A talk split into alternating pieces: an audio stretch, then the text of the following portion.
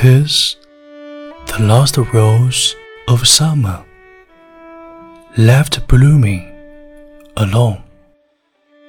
All her lovely companions are faded and gone. No flower of her kindred, no rosebud is nigh to reflect back her blushes give sigh for sigh. I will not leave thee, thou low one, to pie on the stem, since the lovely are sleeping.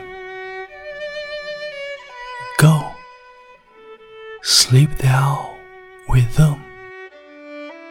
Thus kindly and scatter thy leaves over the bed, where thy mates of the garden lie scentless and dead.